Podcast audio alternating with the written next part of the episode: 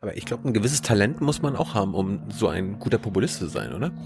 Natürlich, also Menschen wie wie Trump und übrigens auch zum Beispiel eine Frau Petri, die zum Glück abgeschossen worden ist von der AfD, weil ich sie für sehr kompetent hielt. Ähm, äh, das sind ja keine dummen Menschen. Nein, das sind zum Teil zum Teil Eliten, wie wir vorhin gesagt haben, aber auch wenn sie keine Eliten sind, das sind oft Leute, die ähm, ja, die, die sehr clever sind äh, und die ein sehr großes Gespür dafür haben, wie man Emotionen anfacht, äh, wie man Menschen aus der Seele spricht. Ähm, das Schöne an Trump ist, dass er relativ weniger kompetent ist als die anderen. Sonst hätte ich noch viel mehr Angst um die Demokratie in den USA. Ich glaube, Trump ist im Endeffekt ein weniger begabter Populist als Orban es in der Türkei ist. Als übrigens auch Erdogan es in der Türkei ist der äh, äh, schon Orban in Ungarn und als äh, Erdogan, der in der Türkei ist, der ein sehr kompetenter Politiker und ein sehr kompetenter Diktator ist. So, eine neue Folge Junge Naiv. Wir sitzen wieder im Ocelot, aber an einem anderen Platz. Mit wem? Jascha Munk. Jascha, wer bist du? Ich bin Politikwissenschaftler, äh, Schriftsteller, Journalist, ähm, bin in Deutschland aufgewachsen, lebe mittlerweile in den USA, unterrichte an der Harvard University Politikwissenschaft äh, und schreibe eine wöchentliche Kolumne über die Krise der liberalen Demokratie und den Aufstieg des Populismus. Liebe Hörer, hier sind Thilo und Tyler. Jung und Naiv gibt es ja nur durch eure Unterstützung. Hier gibt es keine Werbung, höchstens für uns selbst. Aber wie ihr uns unterstützen könnt oder sogar Produzenten werdet, erfahrt ihr in der Podcast-Beschreibung. Zum Beispiel per PayPal oder Überweisung. Und jetzt geht's weiter. Gut, fangen wir mal an. Wie, wie kommt man denn von Deutschland nach Harvard? Ähm, ich habe zuerst einmal äh, in England studiert, ähm, wollte einfach irgendwie die Welt sehen und damals gab es noch keine Studiengebühren in England. Ich dachte, okay, bewerbe ich mich mal, schaue ich mal. Ähm, und habe dann von dort mit dem DRD-Stipendium ein Jahr in New York verbracht, was sehr lustig war und sehr schön. Und mich dann um äh, Doktorandenprogramme beworben und dann eben in den USA promoviert und da eine Stelle gekriegt. Was hast du denn studiert in England? Ich habe zuerst mal Geschichte studiert ähm, und die war mir dann irgendwie zu langweilig. Dann habe ich gedacht, was eigentlich ganz interessant ist, ist, wie früher Menschen über Politik gedacht haben, wie anders sie sich die Welt vorgestellt haben. Habe also viel Ideengeschichte gemacht und habe ich irgendwann gesagt, naja, es ist ja spannend, sich darüber äh, mehr zu erforschen, wie Leute sich die Politik vorgestellt haben, was sie richtig und falsch fanden. Aber jetzt habe ich Fragen darüber, was ich denn richtig und falsch finde äh, und wie wir die Welt vielleicht verändern sollten äh, und bin dann mehr in die gegenwärtige politische Philosophie und dann irgendwann in, auch in die empirische Politikwissenschaft umgesattelt. Aber du hast dein Studium nicht abgebrochen oder irgendwann mal Zweifel gehabt am Studium und so weiter. Das heißt, gleich nach dem Abi hast du gewusst, äh, ich studiere Geschichte. Äh, ja, also nach dem Abi habe ich gewusst, ich will Geschichte zuerst mal studieren, aber eigentlich wollte ich zu der Zeit Theater machen und habe als Student wahnsinnig viel inszeniert selber, äh, fünf Inszenierungen gemacht äh, in, in England während dem Studium und bin dann auch an deutsches Theater gegangen als Regieassistent und habe dann relativ schnell gemerkt, das ist irgendwie doch nichts für mich und dann bin ich zurück an die Uni. Warum war das nichts für dich? Ach, so aus einigen Gründen. Also ein Grund ist, dass man im Theater immer so tut, als sei irgendwie alles sehr egalitär und man duzt sich natürlich und all solche Sachen. Aber im Endeffekt ist eine unglaubliche Hierarchie und der äh, Regisseur lässt sich vom Hospitanten, der ich zum Glück nicht war, irgendwie alles von Bier bis Kondome holen. Und ich mochte irgendwie die Atmosphäre da nicht. Äh, und zum Zweiten dachte ich, es ist zwar spannend, äh, irgendwie ein Kunstwerk zu, zu, interpretieren und zu sagen, wo stehst du auf der Bühne, wie, wie interpretieren wir das, wie leuchten wir das. Aber im Endeffekt habe ich gemerkt, ich will eher den Text schreiben und selber irgendwie äh, sozusagen das Grundwerk schaffen, statt es zu interpretieren. Was hast du denn inszeniert? Inszeniert habe ich zum Beispiel Macbeth, äh, aber auch einige neuere Stücke von Mark Ravenhill, von Sarah Kane, von Werner Schwab. Also alles von den Klassikern bis, bis, bis modernere Sachen. Wie bist du denn in Harvard gelandet? Äh, über das Doktorstudium. Also ich habe mich da beworben, bin angenommen worden mit Stipendium, wie das dort gang und gäbe ist. Äh, da gibt es viele Vorteile hier, dass irgendwie alle reich wären oder so. Ähm, aber die haben sehr viele Stipendien und für das Doktorstudium sowieso. Und dann, äh, als ich das Doktorstudium fertig hatte, ist mir angeboten worden, da zu bleiben und weiter zu unterrichten. Was unterrichtest du denn da? Ich unterrichte viele verschiedene Kurse, zum Beispiel einen über digitale Demokratie und die Zukunft der Demokratie im digitalen Zeitalter, äh, einen über Politik und Klimawandel, wie Politik also mit dem Klimawandel klarkommen kann und äh, die richtigen Lösungen und Veränderungen schaffen kann und einen Kurs zum Beispiel gerade, wie man über Politik schreibt. Das ist zum Beispiel schade, dass es solche Kurse an deutschen Universitäten viel weniger gibt. Das heißt, das sind ganz normale Politikwissenschaftsstudenten und Studenten anderer Fächer, die zu mir kommen können und wir schreiben zusammen, jeder Student ein paar äh, Zeitungsartikel, ein paar politische Reden, ein paar äh, Berichte über Politik ähm, und äh, wir geben uns einander Feedback und so weiter. Also ich versuche denen ein bisschen beizubringen, wie man sich selber auch politisch betätigen kann, indem man seine Meinung äußert. Jetzt hast du, du äh, redest auch über den, du ziehst über den Klimawandel. Hast du da auch mal Studenten, die dann sagen so, Mr. Monk, äh, this is Bullshit? Nein, das zum Glück nicht. Ähm, wobei zum Glück, also wäre ja spannend, jemanden zu haben, der die Position vertritt und darüber auch diskutieren zu können, debattieren zu können im Seminar. Ähm, nein, aber ich denke, es gibt eine große Bandbreite von, äh, von Meinungen, ob man jetzt, äh, ob der Klimawandel bedeutet, dass man den Kapitalismus abschaffen muss und riesige Veränderungen macht, oder ob man eher den Kapitalismus dazu nutzt, um mit dem Klimawandel umzugehen. Also es gibt da schon robuste Debatten in meinem Seminar, äh, aber so weit äh, zu gehen, äh, zu sagen, den Klimawandel gibt's gar nicht, das zum Glück äh, ist bisher nicht geschehen. Nein. Stößt du die Debatten an und sagst, ähm, Kapitalismus abschaffen oder zeigst du beide Möglichkeiten auf oder hast du eine Tendenz? Äh, ich habe vielleicht persönlich eine Tendenz, aber es ist mir wichtig im Seminar, die nicht zu klar. Natürlich, Leute, ich schreibe viel öffentlich, also Leute können auch googeln, was ich gesagt habe, ist auch vollkommen okay. Ich verstecke mich nicht. Ja. Ähm, aber meine Aufgabe im Seminar ist es nicht, denen vorzureferieren, was die richtige Antwort ist, oder denen zu diktieren, was sie zu denken haben, sondern ihnen das Material zu geben, auf hohem Niveau äh, darüber nachzudenken. Und, äh, und es gibt Argumente auf hohem Niveau auf beiden Seiten. Und die sollen sie beide kennen und dann darüber debattieren. Ähm, und deshalb lasse ich sie sowohl Sachen lesen, die sagen, Kapitalismus abschaffen, als auch die Sachen sagen, nein, nein, nein, der Kapitalismus ist, äh, wenn man richtig lenkt, die Lösung zum Klimawandel. Und das finde ich wichtig. Das kennst du die jungen Leute in Deutschland. Du hast in England auch studiert. Ähm, du dozierst jetzt vor Ameri meisten, schätze mal, amerikanischen Studenten. Wie unterscheiden sich die jungen Leute in Amerika von den europäischen?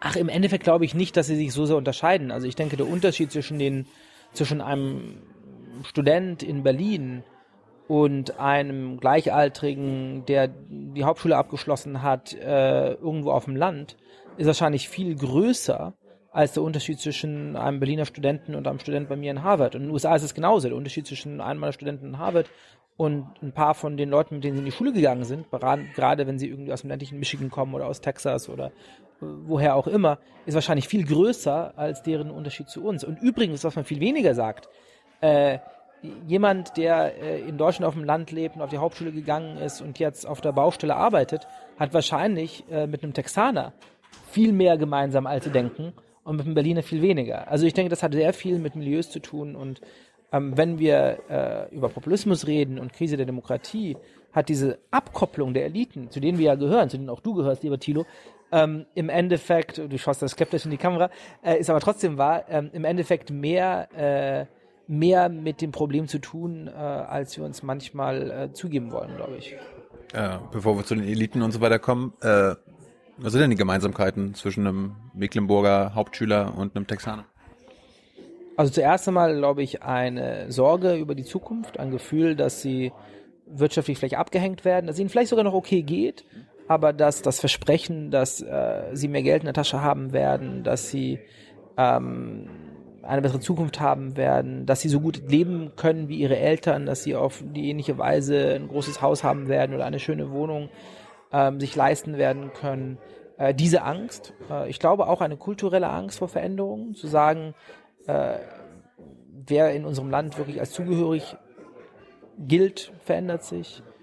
Ähm, äh, auch, ich sage mal, die, das Verhältnis zwischen den Geschlechtern, ähm, was es heißt, ein junger Mann zu sein, zum Beispiel. Also was es heißt, äh, ein, ein stolzer 18-Jähriger zu sein und so weiter. Also ist das eher Macho oder ist das irgendwas vollkommen anderes, da das Gefühl zu haben, da sind Veränderungen, die ich nicht ganz steuern kann und die mir zum Teil vielleicht auch missfallen. Ich glaube, all solche Sorgen würden die teilen. Wie lange lebst du jetzt schon in Amerika? Seit zehn Jahren mehr oder weniger.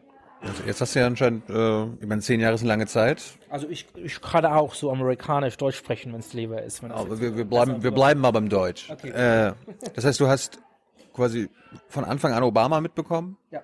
Und äh, den, den Wechsel hin zu Trump. Ja.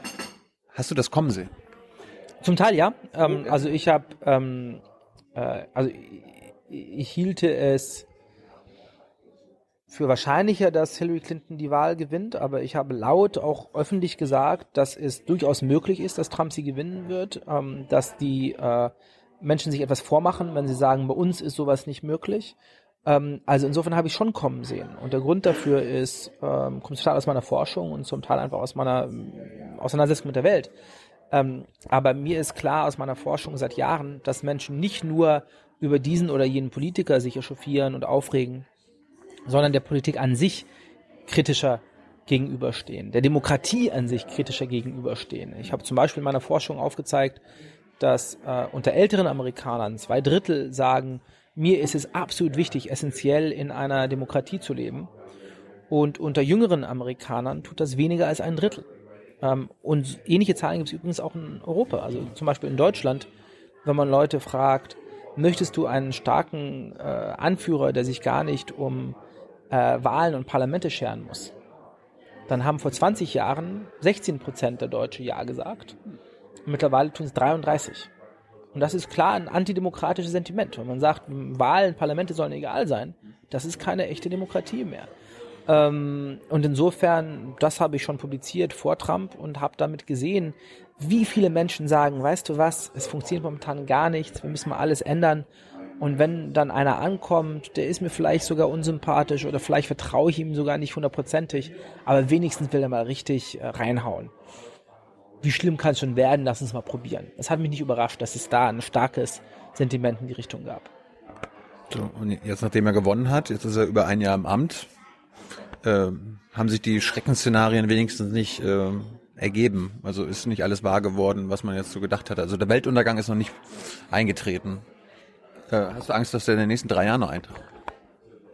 Ja, also ich meine, die Welt geht nie unter. Die Welt ist auch nicht untergegangen, als äh, als als Faschismus und äh, und und und Kommunismus auf der Tagesordnung stand. Die Welt hat trotzdem weiter gedreht. Aber ähm, äh, nein, ich mache mir große Sorgen. Da ist es viel zu früh, um zu urteilen. Also wenn man sich anschaut, was momentan in der Türkei abgeht, äh, ist das eine ganz schreckliche Diktatur, in der Menschen ins Gefängnis geschmeißen werden für ihre Meinungen, wenn sie äh, Recep Erdogan kritisieren. Es ist wirklich interessant, so wie ich das gemacht habe, sich mal die Zeitungen durchzulesen, was sie anderthalb Jahre, zwei Jahre nachdem Erdogan ins Amt gewählt worden ist, über die Türkei gesagt haben. Und zwar war der Tenor so ungefähr, ist ja wunderbar, Erdogan führt in der Türkei jetzt eine Art von islamischer Christdemokratie ein äh, die also Menschen, die religiöser sind, einen echten Teil in dieser Gesellschaft schaffen und viele der Probleme des Landes endlich überwinden, äh, das ist zu feiern.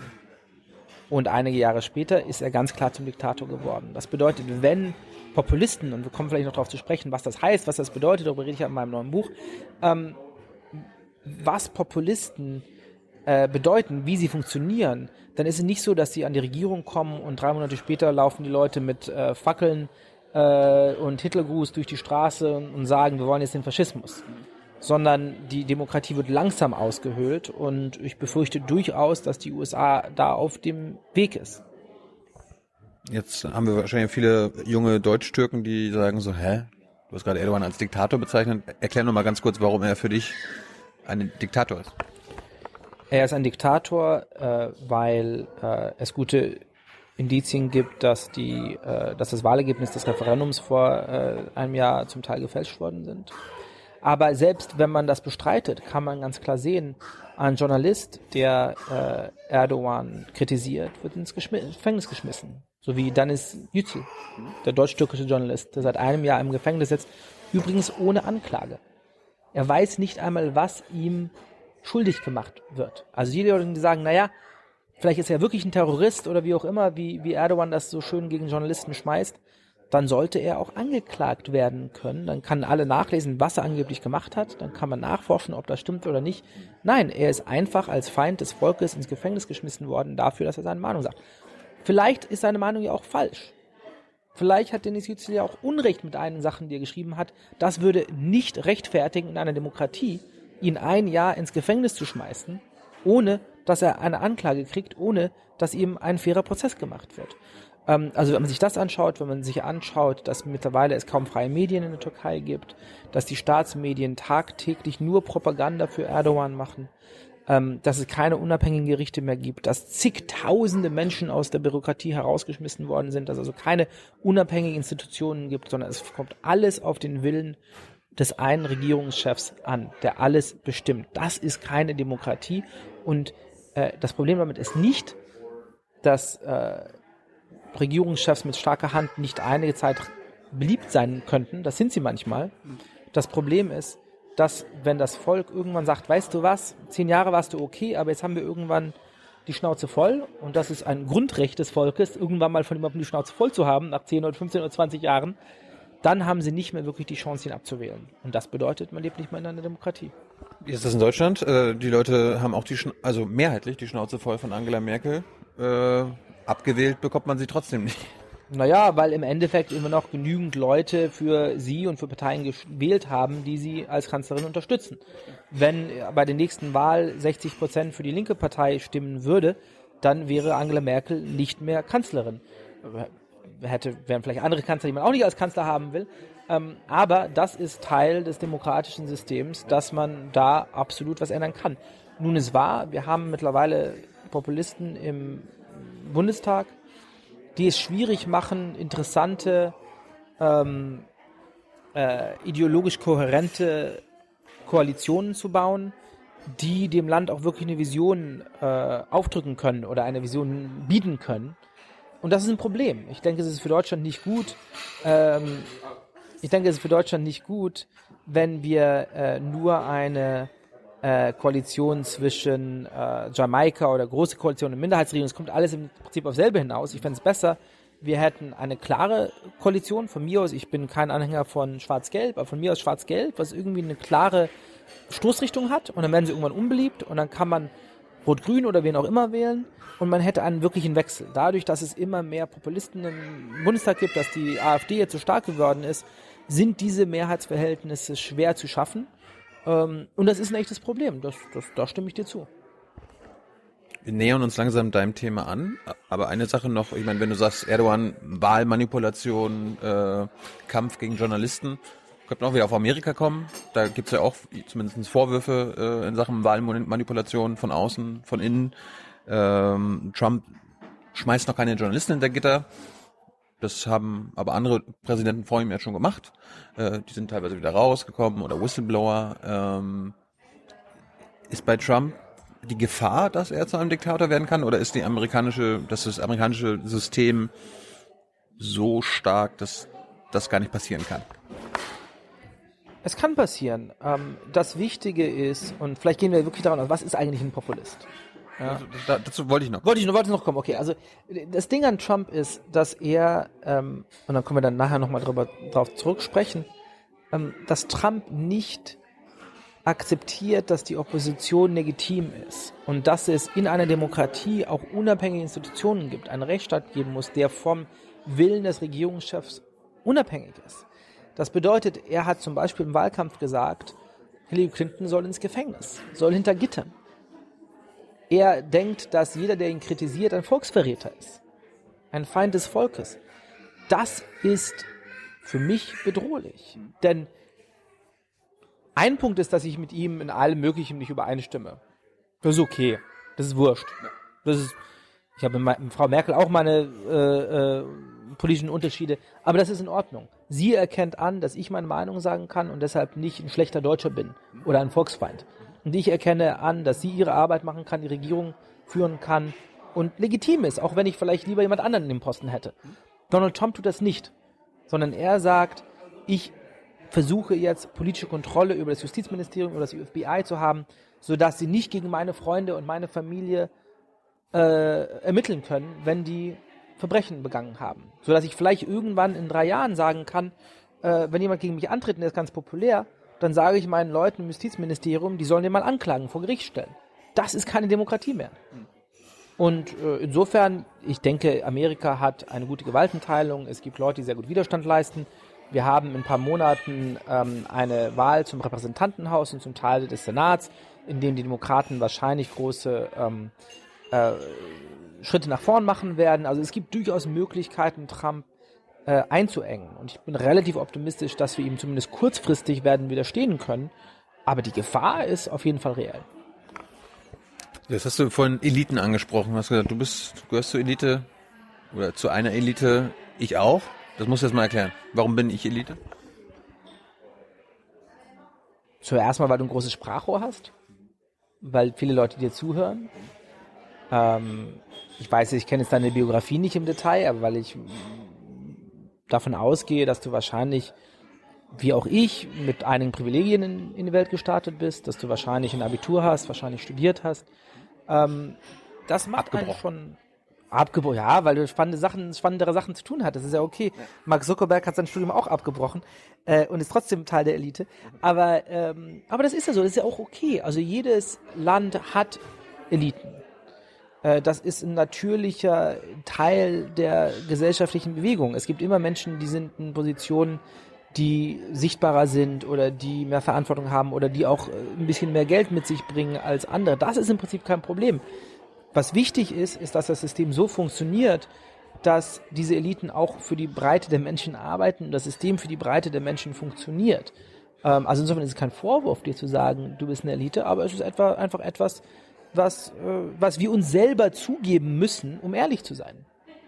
Ja, man will ja irgendwie anscheinend immer nicht Teil der Elite sein, sondern immer, man, man zeigt immer auf andere, die Natürlich. Teil einer anderen Elite sind. Donald Trump, der äh, mit vielen hundert Millionen zu, äh, äh, zur Geburt, zu, zur Welt gekommen ist und mittlerweile Milliardär ist, der übrigens mehr Geld gemacht hätte, wenn er das Geld einfach in Aktien gelegt hätte und nie einer seiner bescheuerten Unternehmen gegründet hätte, als er es jetzt hat, äh, sagt von sich, er sei das Sprachrohr der normalen Menschen gegenüber die Elite. Ich misstraue dem. Wenn er zugeben würde, dass er Teil der Elite ist, würde ich ihm viel mehr trauen, weil er das augenscheinlich ist. Und das stimmt übrigens, ob man sich irgendwie einen Herr Gauweiler anschaut oder eine Frau Petri oder äh, von dem Sinne auch einen Marine Le Pen oder wie auch immer. Die Populisten behaupten, oder was Nigel Farage in England, ein ehemaliger äh, Aktienhändler, ähm, äh, die Populisten sind fast immer Teil der Elite und behaupten immer von sich nicht Teil der Elite zu sein. Das finde ich unehrlich. So, jetzt werden wir mal ehrlich, du hast ein Buch geschrieben. Bin ich sehr ehrlich dazu. Ist ja. es dein erstes Buch? Nein, mein drittes. Mein drittes. Was waren die ersten beiden? Das erste war über äh, meine Kindheit in Deutschland und deutsch-jüdische Beziehungen, Deutschlands äh, Bezug zur eigenen Vergangenheit. Ähm, das zweite war meine Dissertation über Eigenverantwortung der Politik und ich glaube, wir sind damit ein bisschen zu obsessiv. Wir denken nur darum, ähm, äh, wann sind Leute schuld an ihrem eigenen Schicksal, anstatt uns darüber Gedanken zu machen, wie man die Wirtschaft, unser Land besser strukturieren kann. Äh, und das waren aber beides so ein bisschen Erstlingswerke. Das ist das erste Buch, wo ich wirklich finde, das sollten Leute lesen, da ist was Wichtiges drin. Wie, wie lange hast du dafür gebraucht? Das ist schwer zu sagen. Also ich forsche zu dem, äh, äh, zu dem Thema seit vielen Jahren und äh, habe dafür dazu auch viel journalistisch geschrieben. Ähm, das Buch selber habe ich in etwa einem halben Jahr geschrieben. Und du hast es selbst geschrieben. Es gibt ja viele Leute, die Ghostwriter haben oder so. Ja, nee, also so wichtig, ein Ghostwriter, so, so sehr Teil der Elite bin ich dann doch noch nicht. so, äh, dann fangen wir an. Das Buch heißt Der Zerfall der Demokratie. Ähm, du schreibst ja dann auch mal von der liberalen Demokratie und so weiter äh, beziehst das ja auf verschiedene Länder. Gibt es die eine liberale Demokratie? Oder unterscheidet sich zum Beispiel die deutsche Demokratie von der amerikanischen oder der französischen oder der britischen? Unterscheidet sich natürlich. Ähm, aber ich denke, das ist, äh, es gibt ja viele Sachen, die sich voneinander unterscheiden und trotzdem irgendwie äh, gibt es einen Oberbegriff, der Sinn macht. Ja? Also der FC Bayern äh, ist nicht dasselbe wie Hannover 96, aber es sind beides Fußballvereine. Und das finden wir seltsam zu sagen, ja, aber es gibt auch Unterschiede zwischen den beiden, also sind sie nicht Fußballvereine. Also klar, es gibt viele wichtige Unterschiede zwischen Großbritannien und Deutschland und USA. Aber was sie gemeinsam haben, sind äh, zwei Grundelemente. Ähm, also liberale Demokratie oder in Deutschland nennt man das ja auch manchmal die freiheitlich-demokratische Grundordnung. Ja? Also Liberalismus heißt für mich, es hat nichts mit FDP zu tun, äh, auch nichts wie die Amerikaner denken ja manchmal, liberal heißt links und konservativ ist das Gegenteil von liberal.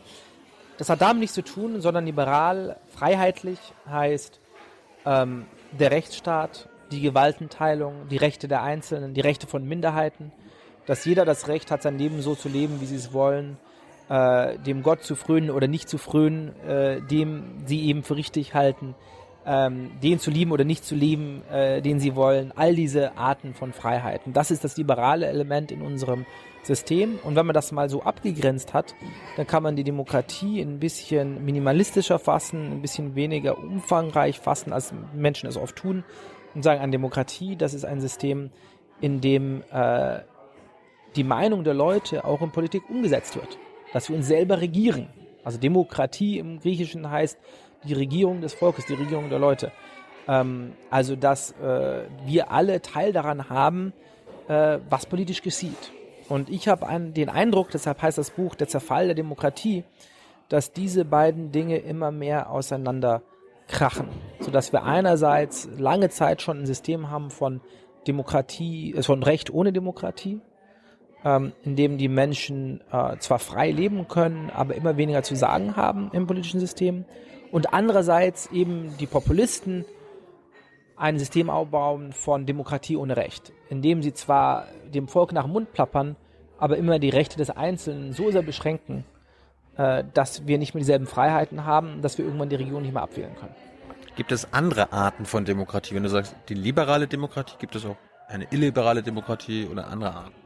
Ja, also ich denke, eine illiberale Demokratie sieht man momentan zum Beispiel in Polen. In Ungarn war das bis vor kurzem. Mittlerweile ist es vielleicht in die Diktatur abgerutscht. Das ist die Gefahr immer an der illiberalen Demokratie. Aber was eine illiberale Demokratie? Ähm, es ist ein Land, in dem die Mehrheit regiert ohne Rücksicht auf die Minderheit. In der die Mehrheit zum Beispiel sagt, wir sind Christen und jeder, der das nicht ist, wird ins Gefängnis gesteckt. Oder wir sind Muslime und jeder, der das nicht ist, wird ins Gefängnis gesteckt. Ein Land, in dem ähm, ein Regierungschef vielleicht so viel Macht hat, dass es keine unabhängigen Institutionen gibt. Das bedeutet, wenn der Cousin von, vom Regierungschef ähm, einen Autounfall baut, weil er volltrunken ist, dann wird der Richter ihn freisprechen, weil es der Cousin des Regierungschefs ist. Ein Land, in dem ein Journalist, der den Regierungschef kritisiert, eventuell ins Gefängnis kommt am nächsten Tag. Und in dem deshalb, wenn die illiberale Demokratie mal nicht mehr demokratisch ist, weil die Menschen sagen, jetzt haben wir den Populisten aber satt, jetzt wollen wir ihn loswerden, das nicht mehr möglich ist, weil die Wahlkommission von den ähm, Loyalisten des Regierungschefs besetzt ist, weil die Regierung, weil die Gerichte nicht unabhängig sind und das eben auch bedeutet, dass die Opposition nicht frei arbeiten kann oder die Wahlen gefälscht werden. Und was wir gerade in Ungarn sehen, ist, dass ein demokratisches Land, das Politikwissenschaftler noch vor fünf, zehn Jahren als große Hoffnung äh, in Europa äh, beschrieben haben, als das eines der Länder, das aus dem Kommunismus entstammte und wirklich eine funktionierende Demokratie aufgebaut hat, langsam in eine illiberale Demokratie abgerutscht ist, in der die Rechte der Opposition, die Rechte der Medien, die Rechte der Gerichte, die Rechte des Einzelnen immer mehr mit Füßen getreten wurden. Und jetzt im zweiten Schritt es soweit ist, dass es in eine Diktatur abrutscht, dass die Opposition so wenige Rechte hat, bei der Wahl anzutreten und Wahlkampf zu machen, dass es im Prinzip keine fairen Wahlen mehr sind, dass es für die meisten Ungarn nicht mehr möglich ist, Orban abzuwählen. Aber wie konnte das passieren? Das meine, die, die, Leute haben ja Orban äh, gewählt. Natürlich, aber das Prinzip der Demokratie ist es ja nicht, jemanden einmal wählen zu dürfen, sondern immer wieder wählen zu dürfen. Also was eigentlich wichtiger für die Demokratie ist als ähm, meine Freiheit, dich morgen zum Kanzler zu wählen, ist meine Freiheit, dich in vier Jahren und einem Tag wieder abzuwählen. Und diese Freiheit geht verloren, wenn äh, Politiker die Grundelemente des Systems mit Füßen treten und sagen, nein, die Opposition ist nicht legitim, nein, die Presse muss nicht frei sein, nein, die Richter sollen bitte nach meiner Nase richten und nicht nach den Gesetzen und Prinzipien. Das bedeutet, um die Demokratie stabil zu halten, brauchen wir mehr als das demokratische Element. Wir brauchen den Rechtsstaat, die, Frei die Freiheit des Einzelnen. Wir brauchen das liberale Element. Siehst du die Gefahr für Deutschland? Ja, natürlich. Also ich finde es erstaunlich, wie sehr wir nach dem Wahlerfolg der AfD wieder zum Normalzustand übergegangen sind. Das erste Mal äh, seit 45 haben wir eine rechtspopulistische Partei im Parlament, eine Partei, die recht offen gegen Ausländer hetzt und eine Partei vor allem, ähm, die jede Kritik an ihrer Politik für illegitim hält. Und äh, als ich vor ein, zwei Jahren mit Spitzenpolitikern in Deutschland gesprochen habe, meinten sie, die AfD wird schon nicht in den Bundestag kommen, die werden sich schon wieder selber zerlegen und wenn dann vielleicht mit sechs Prozent. Naja, in Teilen Deutschlands ist die AfD jetzt die stärkste Partei. In Umfragen äh, ist sie fast gleich auf mit der SPD momentan. Also wenn es Neuwahlen gibt, wird sie vielleicht zur zweiten Partei Deutschlands werden.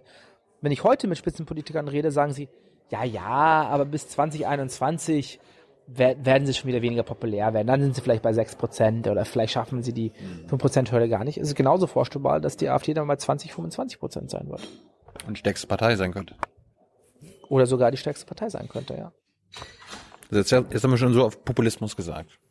Erklär uns erstmal den Begriff an sich. Was bedeutet Populismus? Also Populismus ist ähm, deshalb schwer zu greifen, weil die Menschen, die als Populisten bezeichnet werden, sich ja oft stark voneinander unterscheiden. Ähm, das bedeutet, äh, wir haben Populisten, die stehen rechts und wir haben Populisten, die stehen links. Wir haben Populisten wie Donald Trump, die äh, auf Muslime hetzen und Muslime hassen. Und wir haben aber auch Populisten, die muslimisch sind und gegen Nicht-Muslime hetzen, so wie zum Beispiel Recep Erdogan. Ähm, das bedeutet, äh, es ist zuerst einmal, kann man sagen, was haben die überhaupt gemeinsam? Ist das überhaupt ein sinnvoller Begriff? Ich glaube, der ist es. Und zwar nicht, weil Populisten alle eine bestimmte politische Meinung teilen, sondern weil sie eine sehr ähnliche Vorstellung von der Politik haben. Und die Vorstellung lautet, alle Probleme, die wir haben, sind nur deshalb, weil die politische Elite korrupt ist, weil sie sich mehr um Minderheiten und Ausländer schert, um ihre eigenen Interessen schert, als um die der normalen Leute. Ich, der Populist, spreche jetzt für das Volk. Ich alleine spreche für das Volk. Alle, die mit mir nicht zustimmen, sind illegitim, sind verräterisch. Und wenn ich erstmal an die Macht komme und den Leuten aus dem Mund rede, dann wird alles besser. Naja, dann kommen sie irgendwann mal an die Macht. Und das Problem ist, dass es natürlich nicht so einfach ist, all unsere Probleme zu lösen. Und dann sagen sie, wie Donald Trump in den letzten Jahren, who knew that things could be so complicated? Wer wusste schon, dass Sachen so kompliziert seien? Aber sie wollen natürlich nicht zugeben, dass sie sich vertan haben, dass sie den Menschen Lügen erzählt haben.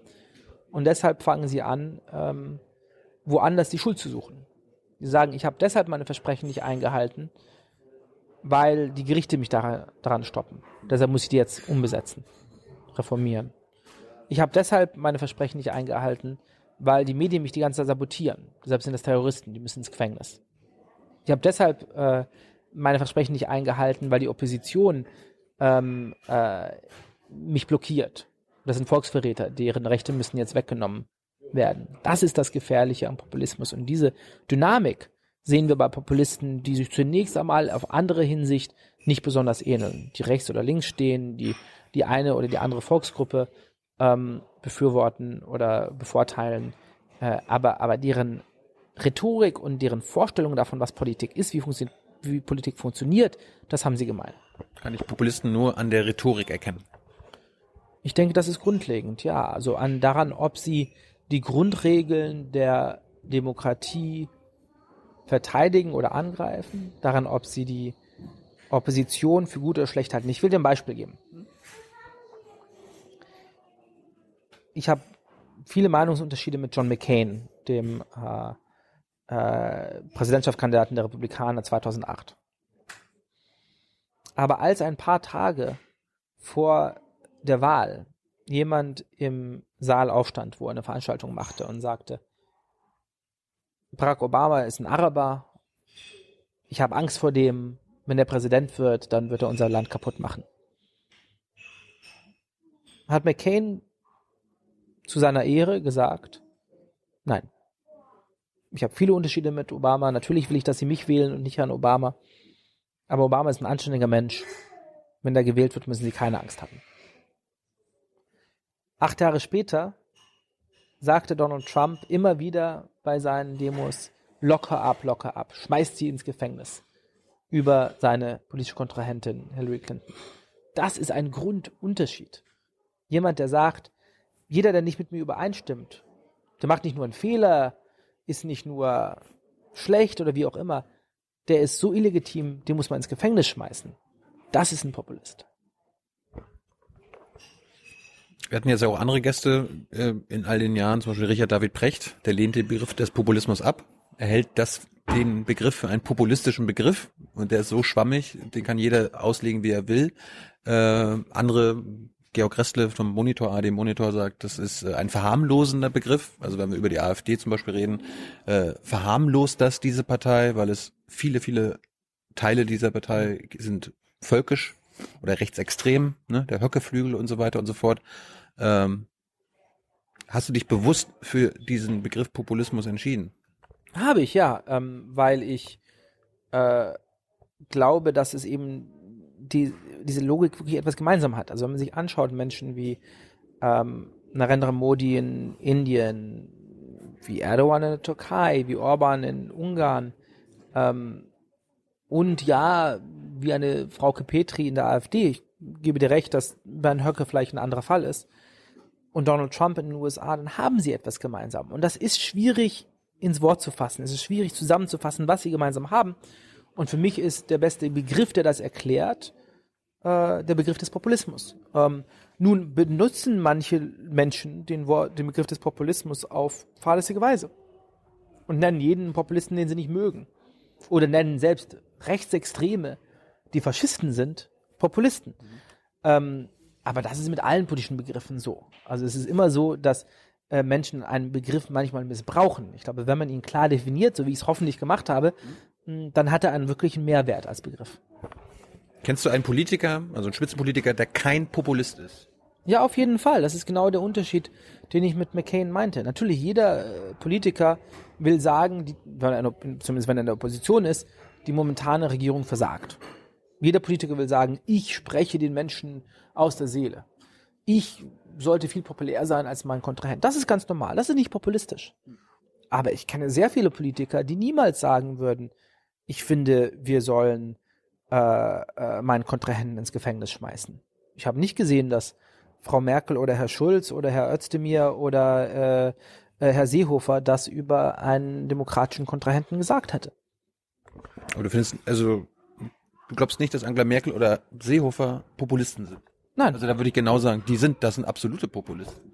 Also wenn Angela Merkel sich irgendwo hinsetzt und sagt, wir schaffen das, ohne in irgendeiner Weise zu sagen, wie, Ne, also das ist für mich ein Populist, irgendwie eine Antwort geben, ohne konstruktiv zu sagen, wie das dann passieren soll, dann, dann trifft das darauf die allermeisten zu. Und gerade im Wahlkampf äh, sind da eigentlich alle Populisten. Und ich meine, Populismus als solches ist ja, ich will das, ich will den jetzt nicht verteidigen, ich versuche nur eine andere mal ein bisschen äh, Populismus ist ja so, und das, das nehmen die AfDler ja teilweise dankend auf und sagen dann so, Populismus bedeutet, die, das Volk versteht uns. Ne? Das, äh, das, aber, aber, das, das, das, sagen, da sagen die doch Dankeschön, dass du, dass, dass, dass du uns Populisten nennst. Aber, aber du benutzt das Wort Populist jetzt sehr anders, als ich es benutzt habe.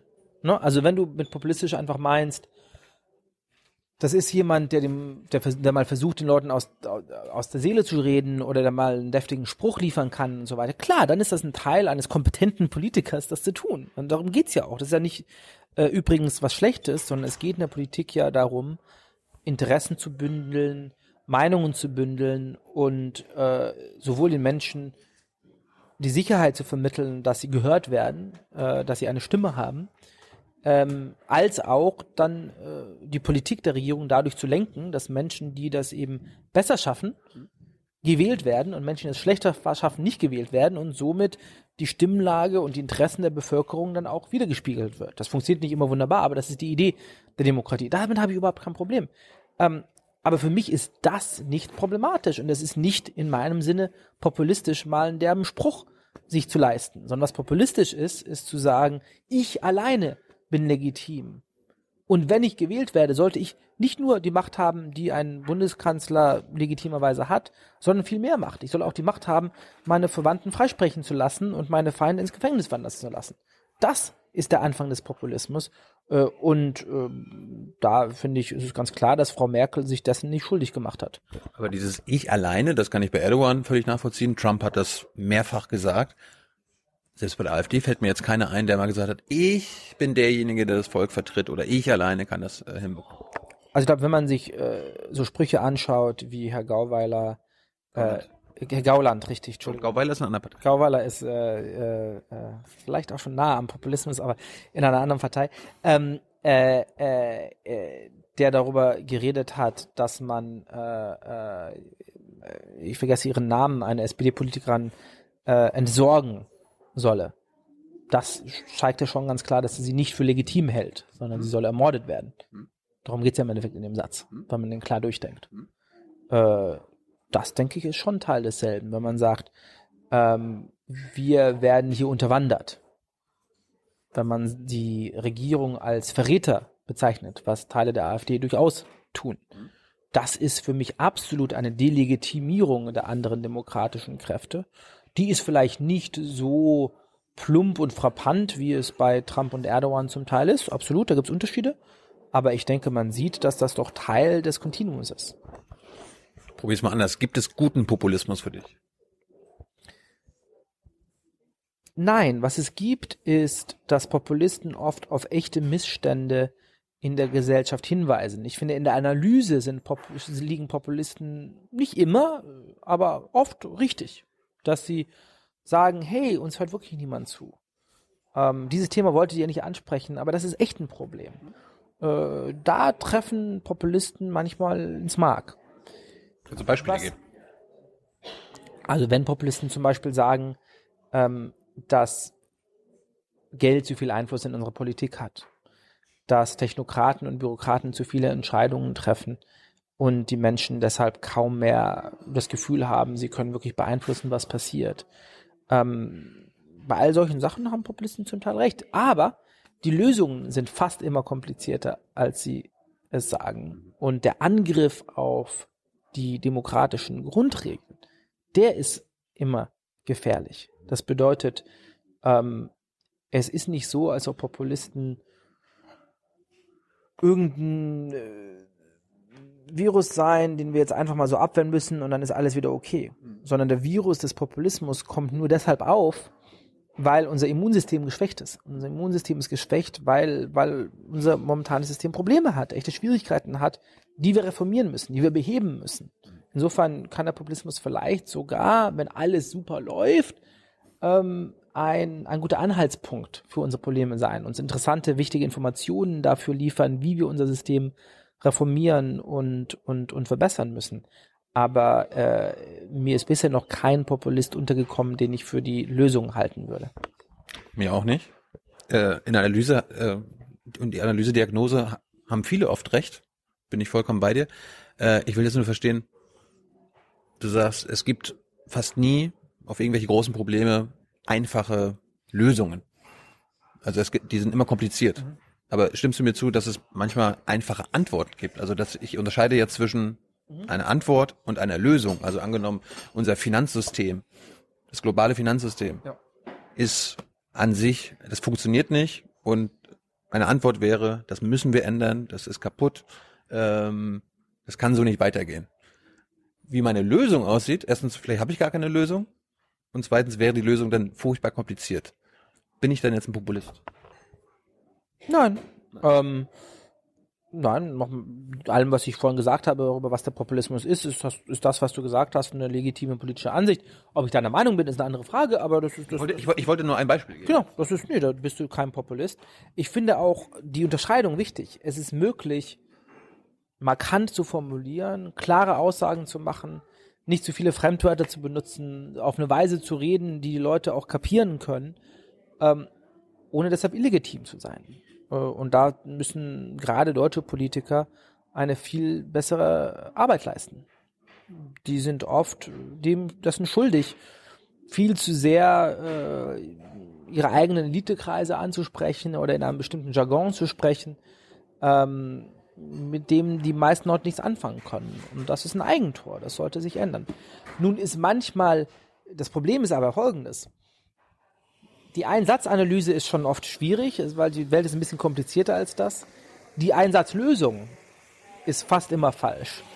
Und Populisten bieten sehr oft Einsatzlösungen an. Also wenn es zum Beispiel in die USA geht, um den komplizierten Prozess der Veränderung der Gesellschaft in eine vielfältigere, die vielen Einwanderer, die es wirklich momentan gibt. Es gibt heute in den USA mehr im Ausland geborene Menschen als zu irgendeinem anderen Zeitpunkt der, der USA. Also ich verstehe sogar, warum Menschen darüber Sorgen haben mögen. Ähm, aber zu sagen, wir bauen eine Mauer, dann ist alles gelöst, das ist eine Einsatzlösung. Und die ist falsch. Äh, gibt es Populismus nur an den politischen Rändern? Oder anders gefragt, gibt es einen sogenannten Mitte-Populismus? Ich glaube, den kann es geben. Ähm, also wenn man sich zum Beispiel in Italien anschaut, Beppe Grillo, äh, ein sehr lustiger Komiker übrigens, der äh, angefangen hat, berühmt zu werden, äh, mit, mit wunderbaren äh, Wuttiraden gegen Silvio Berlusconi und seine furchtbare Regierung und dann aber zum Anführer de facto einer Populisten, populistischen Bewegung geworden ist, der ist in der Politik auf eine seltsame Weise irgendwo in der Mitte anzusiedeln wahrscheinlich mittlerweile. Hat eher links angefangen, aber ist davon irgendwie abgewandert. Ähm, äh, ja, den kann man wahrscheinlich als, als, als Populisten der Mitte bezeichnen. Aber es, die Populisten gehen immer dahin, wo die tiefste Emotion ist. Und die tiefste Emotion ist normalerweise relativ weit links und relativ weit rechts. Äh, und deshalb sind die meisten Populisten doch entweder rechts, was sicherlich in großen Teilen der Welt am stärksten ist, oder zum Teil wie in Lateinamerika, wie in, in Teilen von Süditalien eher links. Wenn du sagst, äh, die gehen dahin, wo die Emotionen am stärksten sind, dann komme ich einfach nochmal wieder auf das Beispiel Merkel oder der SPD zurück. Äh, vielleicht sind die auch Populist, äh, Populisten, in dem Sinne, dass sie sagen, ah, hier, die alte soziale Marktwirtschaft, die muss wieder hin, also die erinnern an frühere Zeiten, äh, an alte, ähm, ähm, weißt du, so, so wie früher der wirtschaftliche Aufschwung und äh, sie plädieren für eine soziale Marktwirtschaft, die wir in Deutschland nicht mehr haben. Sie reden, dass wir hier Wettbewerb brauchen, Markt und äh, in Deutschland entwickelt sich vieles genau gegenteilig. Wir haben viele Monopolprobleme oder Probleme mit Unternehmen und Konzernen, die Deutschland, also die Bundesregierung an sich gar nicht äh, lösen kann alleine. Äh, das siehst du nicht so. Also wenn dein erster Gedanke bei SPD und CDU Emotion ist, dann muss ich sagen, teile ich deine Meinung nicht. Ich denke, äh, die SPD und die CDU schaffen es gerade nicht besonders gut, Emotionen zu bündeln, Emotionen auszulösen und so weiter. Also ich glaube, die meisten Leute schauen sich das an. Der, der, Wahl, der Wahlkampf der CDU letztes Jahr hat nur aus Emotionen bestanden. Da gab's er hat vielleicht versucht, auf Emotionen abzuzielen, aber ich glaube nicht, dass er starke Emotionen hervorgerufen hat. Äh, sonst hätte die CDU und die SPD vielleicht besser abgeschnitten.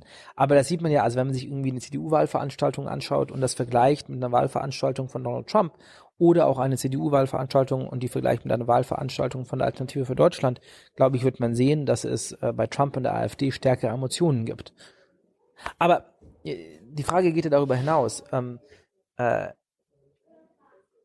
ich, ich, ich, ich frage mich halt, ob, ob es, äh, ob irgendein Politiker erfolgreich sein kann, äh, sein kann, ohne populistisch zu sein, oder ob irgendein Politiker in einer Talkshow äh, Gehör bei den Zuschauern äh, bekommt, ohne populistische Positionen einzunehmen, weil in der Talkshow musst du kurz und knapp äh, ja, aber, aber dann sind wir wieder darüber, was wir mit Populismus meinen. Also wenn, wenn du sagst, ähm, äh, also von mir selbst, wenn du sagst irgendwie, ähm, wir sollen, es gibt in Deutschland viel zu viel Vermögensungleichheit und viel zu viele reiche Leute.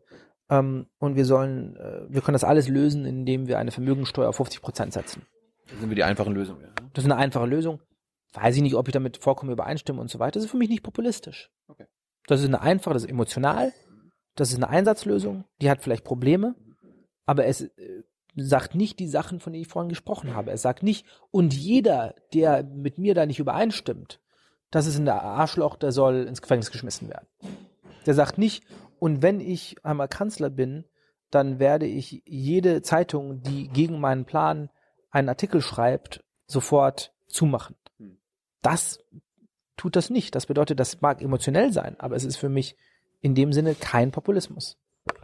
Jetzt, sind wir immer wieder darauf gestoßen, dass Populismus oft auch Verteilungsfragen anspricht oder, oder äh, Machtfragen. Äh, die Fragen würden ja gar nicht, oder diese, diese, dieser Populismus würde gar nicht aufkommen, wenn es nicht eine gewisse Unzufriedenheit in der, in der Bevölkerung gibt.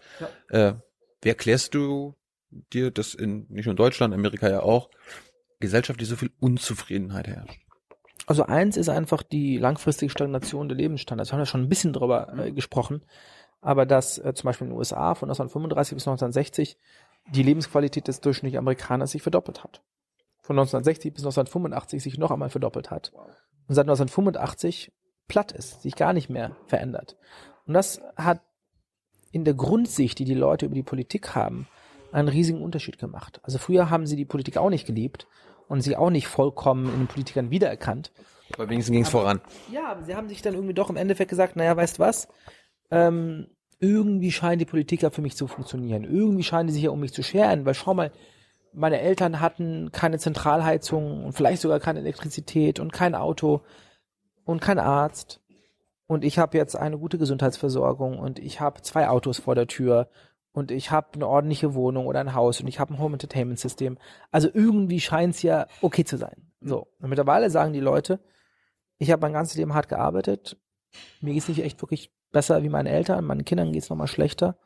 Also versuchen wir doch mal was Neues. Irgendwie scheinen die sich ja nicht um mich zu scheren. Das ist einer der der großen Gründe und äh, das übrigens funktioniert selbst bei Menschen, die durchaus eine Arbeit haben. Also wir denken da manchmal nur an die absoluten Verlierer, die natürlich sauer sind, weil sie arbeitslos sind oder wie auch immer. Von denen gibt es in Deutschland momentan nicht so viele, weil wir haben ja relativ gute Beschäftigung und so weiter. Aber es gibt sehr viele Menschen, die haben einen Job, die arbeiten hart, aber die führen nicht wirklich das Leben, was sie sich gerne wünschen würden. Die können sich nicht die Sachen leisten, die sich vielleicht die Eltern leisten konnten. Und die sehen, dass sie in einem Feld sind, wo vielleicht irgendwann Maschinen sie ablösen werden und so weiter. Und die sagen sich, werde ich in zehn Jahren noch einen Job haben? Werde ich in 20 Jahren noch einen Job haben? Diese Verlustängste und diese sozialen Abstiegsängste sind, sind natürlich sehr stark. Das ist das Erste. Der zweite Grund, und man sieht oft, dass Populisten eher darauf abzielen, dass sie sich vielleicht äh, ihre Stärke auch daraus speisen, dass sie ähm, gegen die dass, dass, dass, dass, dass, dass es diese Unzufriedenheit mit der Wirtschaft gibt, aber dass sie das oft ausdrückt auf kulturellerer Ebene. Wir sind in einem Land, das gegründet worden ist auf monoethnischer, monokultureller Basis. Das war vielleicht nie eine ganz akkurate Beschreibung davon, wie dort schon aussah, aber wenn du 1960 einen Deutschen gefragt hättest, wie sieht denn ein Deutscher aus? Hätte der vielleicht nicht gesagt, irgendwie blond und blauäugig, aber er hätte gesagt, wer weiß und kommt irgendwie aus einer christlichen Familie, ist vielleicht nicht religiös, aber ne, stammen alle irgendwie von derselben Ethnizität, vom selben Volk ab. Das war damals unkontrovers. Ähm, nun haben wir Jahrzehnte von Einwanderung gehabt und die Gesellschaft hat sich sehr verändert. Und die meisten Menschen finden das gut. Du und ich finden das wahrscheinlich gut. Ich finde es auf jeden Fall gut. Ähm, ja, ich kann mich jetzt hier positionieren, ja. Ja, genau, also überrascht mich nicht. Aber es gibt natürlich auch viele Menschen, die äh, das ablehnen, die, da kommen wir wieder auf diese kulturellen äh, äh, Veränderungen, sagen, Moment, ich erkenne mich da nicht wieder. Oder die zum Beispiel sagen, ich war immer einer, der vielleicht nicht der Reichste war, der vielleicht nicht der Mächtigste war, ähm, aber immerhin hatte ich das Gefühl, ich bin gegenüber anderen Menschen besser, weil ich aus dieser Volksgruppe stamme oder weil ich immerhin irgendwie nicht Gastarbeiter bin oder wie auch immer. Und jetzt erkämpfen wir endlich eine gleiche Gesellschaft, in der die Kinder von Gastarbeitern dieselben Rechte haben und zum Teil denselben Status haben, auch Bundesabgeordnete, Bundestagsabgeordnete sein können, auch Chefs sein können. Und die Menschen sagen, Moment, jetzt muss ich irgendwie zur Arbeit gehen und mein Chef ist plötzlich einer von denen. Was soll das denn? Und sind richtig sauer darauf. Ich finde das schrecklich, aber man kann das irgendwie nachvollziehen, dass die Leute zuerst einmal mit dieser Veränderung umgehen müssen und auch mit diesem Statusverlust umgehen müssen. Wir müssen uns deshalb jetzt überlegen, wie schaffen wir es, ein Wir-Gefühl, ein Zusammengehörigkeitsgefühl aufzubauen. Dass wir nicht nur Individuen sind, dass wir auch miteinander was gemeinsam haben als Deutsche, aber natürlich in diesem Deutschsein einbeziehen Menschen, die aus der Türkei stammen, die aus Syrien stammen, die aus Kenia stammen, die aus Nigeria stammen, die aus Vietnam stammen, die christlich sind oder muslimisch oder jüdisch oder hinduistisch oder gar nicht religiös. Wie schaffen wir es, eine Art von kollektivem Zusammengehörigkeitsgefühl zu haben, das inklusiv ist, das Leute mit einschließt? Ähm, und diesen Prozess haben wir noch nicht bewältigt. Das sieht man an Phänomenen wie der AfD. Du hast mich gerade auf die Idee gebracht mit, mit, der, mit, den, mit den Flüchtlingen 2015. Da gab es ja dann die sogenannte Willkommenskultur. Ja, ja. ja, also da war das Problem, okay, die Menschen brauchen Hilfe, und äh, wir müssen sie in Deutschland aufnehmen. Und eine einfache Antwort war, äh, ja, müssen wir, mal klar, machen wir. Die, äh, die Lösung war dann äh, deutlich komplizierter, aber ich fand, empfand das trotz allem als äh, quasi dann jetzt im Nachhinein so als, als guten Populismus, äh, ohne dass wir da jetzt das zu kompliziert machen, ah, müssen wir das mal abwägen, nein, die sind in Not, wir helfen denen jetzt erstmal und dann überlegen wir, wie die, äh, wie die Lösung aussehen kann. Ja, klar. Also ich meine, ähm, ich, ich finde, dass das damals besser kommuniziert hätte werden können. Ähm, für mich ist, äh, du hast vorhin Merkel eine Populistin genannt zum Teil. Ich glaube, es ist irgendwie eher das Gegenteil. Also ich hätte mir von Merkel in den letzten zehn Jahren viel mehr gewünscht, dass sie kommuniziert, was sie eigentlich will und wo sie die, welche Vision sie hat und wo sie das Volk hinführen möchte. Und ich glaube, Ähm, das wäre gerade zu Zeiten der Flüchtlingskrise sehr hilfreich gewesen. Ähm, die, de, der Mangel an Kommunikation von ihr zu der Zeit hat die Leute, glaube ich, sehr verunsichert und das hat mehr Ängste äh, und mehr Ablehnung hervorgerufen, als nötig gewesen wäre. Ähm, aber ich gebe dir recht, dass man sagen muss, wir möchten Leute auf jeden Fall hier willkommen heißen. Und äh, die Leute, die irgendwann eine dauerhafte Aufenthaltsgenehmigung kriegen und irgendwann Staatsbürger werden können, die werden auch Deutsche sein. Gleichzeitig, glaube ich, müssen wir natürlich auch ähm, sicherstellen, dass das etwas bedeutet. Man hat als Deutsche sowohl Rechten als auch Pflichten. Und das bedeutet natürlich, dass man sich einbringen soll. Und das bedeutet natürlich, dass man sich an die Regeln halten soll. Und das, das halte ich nicht für problematisch und das sollen wir ganz offen und stolz aussprechen. Das ist selbstverständlich. Ja. Hey Leute, Jung und Naiv gibt es ja nur durch eure Unterstützung. Ihr könnt uns per PayPal unterstützen oder per Banküberweisung, wie ihr wollt. Ab 20 Euro werdet ihr Produzenten im Abspann einer jeden Folge und einer jeden Regierungspressekonferenz. Danke vorab ich will sie jetzt ja nicht jetzt als die Populistin darstellen, aber ich finde, es sind populistische Züge und es lohnt sich ja da mal drüber zu reden. Also wenn, wenn sie sagt, dann bei Anne Will, sitzt sie denn da mitten in der sogenannten Krise und sagt, wir schaffen das. Aber das ist doch so ähnlich wie, ja, wir haben jetzt eine Willkommenskultur. Also habe ich, als du da gerade gesagt hast, gesagt, das ist doch, du, also du hast doch gerade eine Art von wir schaffen das gut gefunden. Ja, ja klar. Ich, ich also, da, da, populistisch gut verstehe. Darum war das ein gut, für mich ein guter, guter Populismus. Aber dieses, wir schaffen das. Oder äh, Deutschland muss dann am Ende Deutschland, äh, Deutschland bleiben. Sowas sagt sie ja dann auch. Mhm. Ich finde, das ist von der Rhetorik her, äh, ich will nicht sagen bewundernswert, aber ziemlich genial, weil jeder, egal aus welcher politischen Ecke er kommt, aus diesen Aussagen das ziehen kann, was er daraus verstehen will. Ja, also wenn ja, äh, wenn ein Nazi oder äh, ein CSU da so Deutschland muss Deutschland bleiben, ah, ich weiß, was sie meint. Sie meint das, was ich äh, denke, was wie Deutschland, blei Deutschland bleiben muss. Ein Linker oder ein Progressiver denkt so, ja, sie meint wahrscheinlich das Deutschland, äh, was heutzutage weltoffen, dieses Deutschland 2006 äh, Fußball-WM äh, willkommen bei Freunden ist. Yeah. Oder wir schaffen das. Die einen denken, okay, wir schaffen das, die Flüchtlinge äh, zu versorgen, ihnen ein neues Zuhause zu geben und sie können so lange hier bleiben, wie sie wollen oder keine Ahnung. Äh, und die anderen sagen, wir schaffen das, äh, dass nicht noch mehr kommen. Mhm. Also ich, das hat dann für mich auch eine gewisse Art, ich, vielleicht ist es gar kein Populismus, aber das ist auch eine. Das ist äh, clever, dass man das auf viele Weise interpretieren kann, wobei ähm, das bei Deutschland muss Deutschland bleiben wahrscheinlich gelungener war, rein politisch gesehen, also rein sozusagen strategisch betrachtet, als bei Wir schaffen das, weil die Rechte hat Wir schaffen das ja gerade interpretiert als egal wie viele kommen und so weiter, ist überhaupt kein Problem. Was sie damit ja nicht meinte. Genau. Ähm, aber das bedeutet, also als Spruch war das, glaube ich, weniger erfolgreich, einfach sozusagen aus ihrer Perspektive gedacht, als, als, als, als der andere Spruch. Aber ich denke, es wäre auch da hilfreich, ein bisschen mehr, wenn die Politiker ein bisschen mehr die Verantwort der Verantwortung sich bewusst wären, dass sie ähm, eine Wegrichtung vorweisen müssen. Ähm, gerade was bedeutet das eigentlich heute noch ein Deutscher zu sein? Schau mal, ich bin aus einer komplizierten Familie, was meinen Hintergrund betrifft und so. Meine Eltern sind in Polen aufgewachsen, ich bin hier geboren, ich habe Familie in Dänemark und Schweden. Ähm, und habe lange gedacht, vielleicht sollen wir Nationalismus und Patriotismus einfach abschaffen. Äh, das hat das 20. Jahrhundert auf so furchtbare Weise geprägt. Vielleicht ist es besser, wenn wir davon einfach wegkommen. Ich glaube mittlerweile, dass das nicht gut ist. Und zwar, weil der Nationalismus immer noch eine unglaubliche Kraft in sich bewahrt. Und wenn wir das Feld des Nationalismus vollkommen räumen, dann besetzen es gerade die AfD und die Scharfmacher und so weiter. Und die besetzen es auf eine ganz bestimmte Weise, die nämlich bedeutet, wenn du aus der Türkei stammst oder aus Syrien stammst, dann bist du sowieso niemals ein Deutscher. Egal, was du leistet, egal, was du machst in diesem Land, ein echter Deutscher wirst du nie sein. Und das ist gefährlich und ein echtes Problem. Deshalb denke ich, wir sollen eigentlich viel mehr besetzen, was wir mit der Nation verbinden und was ich für einen inklusiven Patriotismus halten werde. Dass man sagt, nein, wir haben ein Zusammengehörigkeitsgefühl als Deutsche, aber natürlich können Leute dazu gehören. Dazu gehören aber auch Pflichten, dazu gehört auch, dass man sich einbringt, dass man ähm, die freiheitlich-demokratische Grundordnung ähm, akzeptiert. Es gibt einen sehr schönen, ich habe von ihm sonst eine geteilte Meinung, aber eine sehr, sehr schöne Wahlkampfrede von Emmanuel Macron in Marseille vor einem Jahr. Und Macron meinte, ich bin hier in dieser Stadt die hat 2000 Jahre Einwanderungsgeschichte. Und wenn ich ins Publikum schaue, ich sehe Menschen aus Marokko und Algerien und der Elfenbeinküste und Italien. Aber was sehe ich? Ich sehe das Volk von Marseille. Was sehe ich? sehe das französische Volk.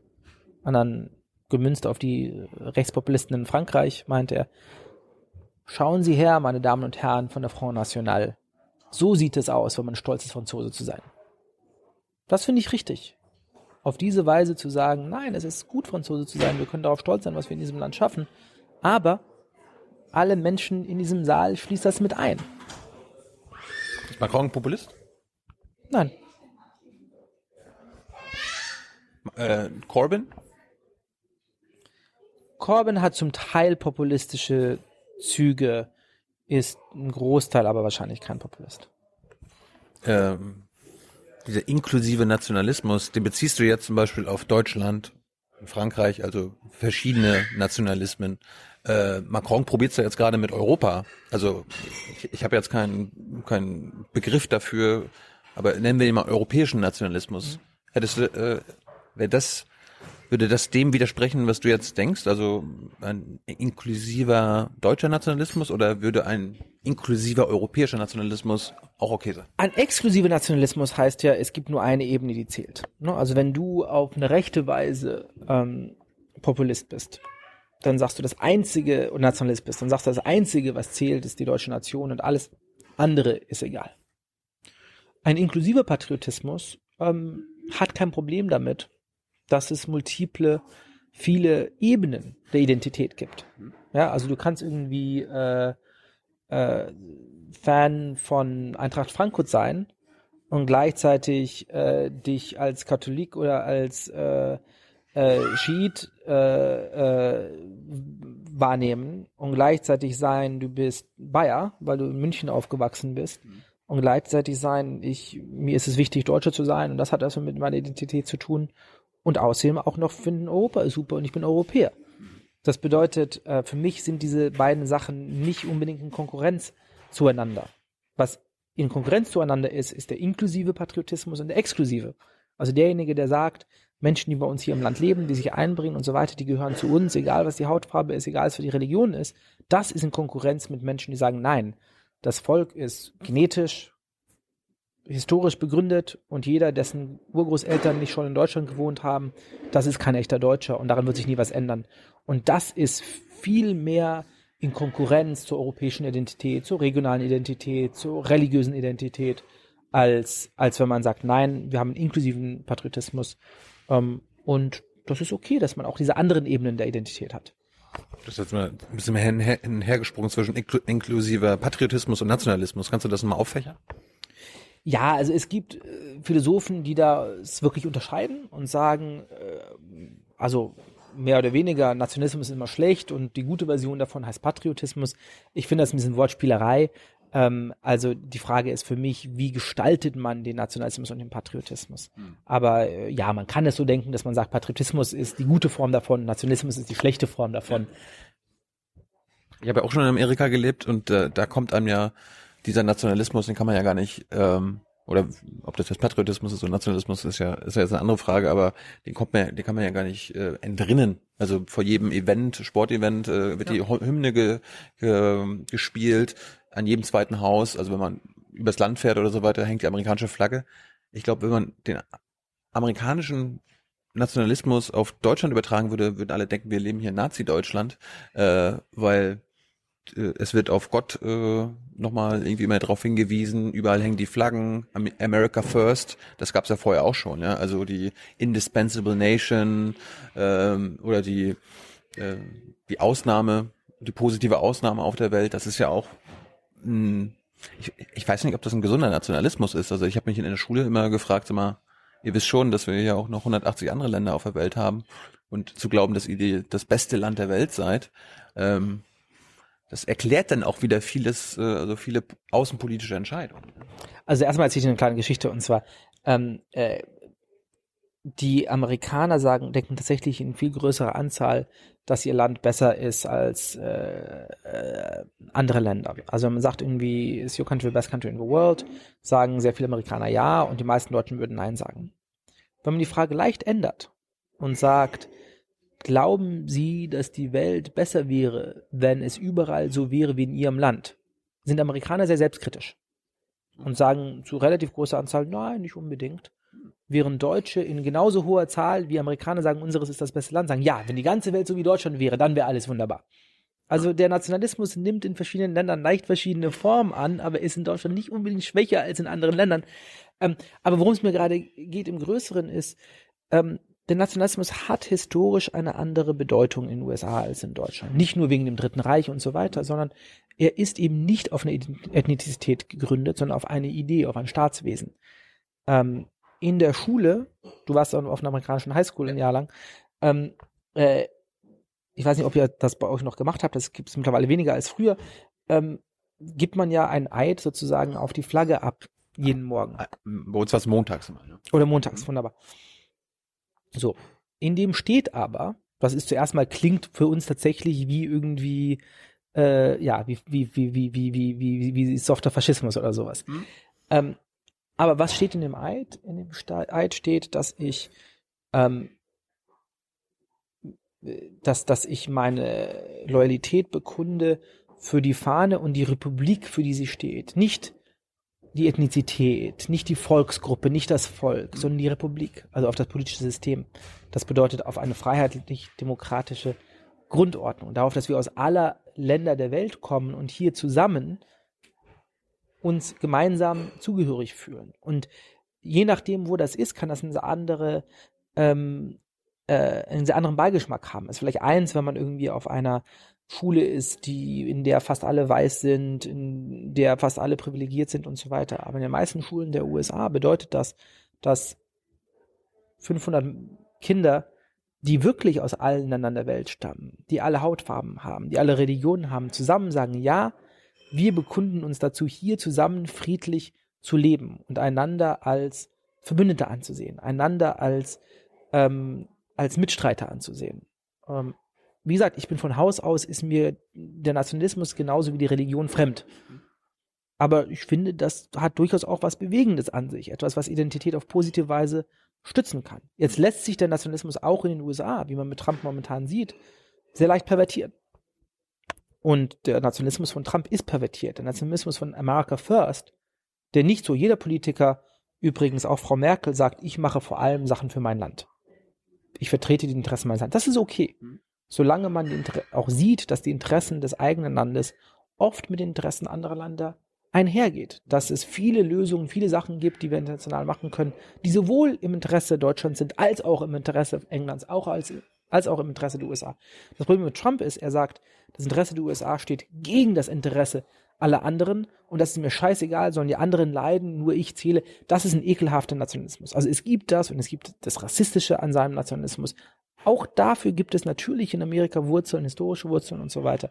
Aber wie man, bekämpft man das am besten? Ich glaube, man bekämpft es am besten, indem wir sagen, nein, wir wollen unseren Nationalismus, den inklusiven Nationalismus, anstatt zu sagen, mir ist der Nationalismus jetzt so suspekt, weil ich das Negative daran sehe, dass ich ihn einfach vollkommen äh, zur Seite lasse. Weil dann können Leute wie Trump kommen, dann können Leute wie die AfD kommen und sagen, wir besetzen dieses Feld, das emotional sehr resonant ist und setzen es als Waffe gegen alle anderen ein. Das halte ich strategisch für schlecht.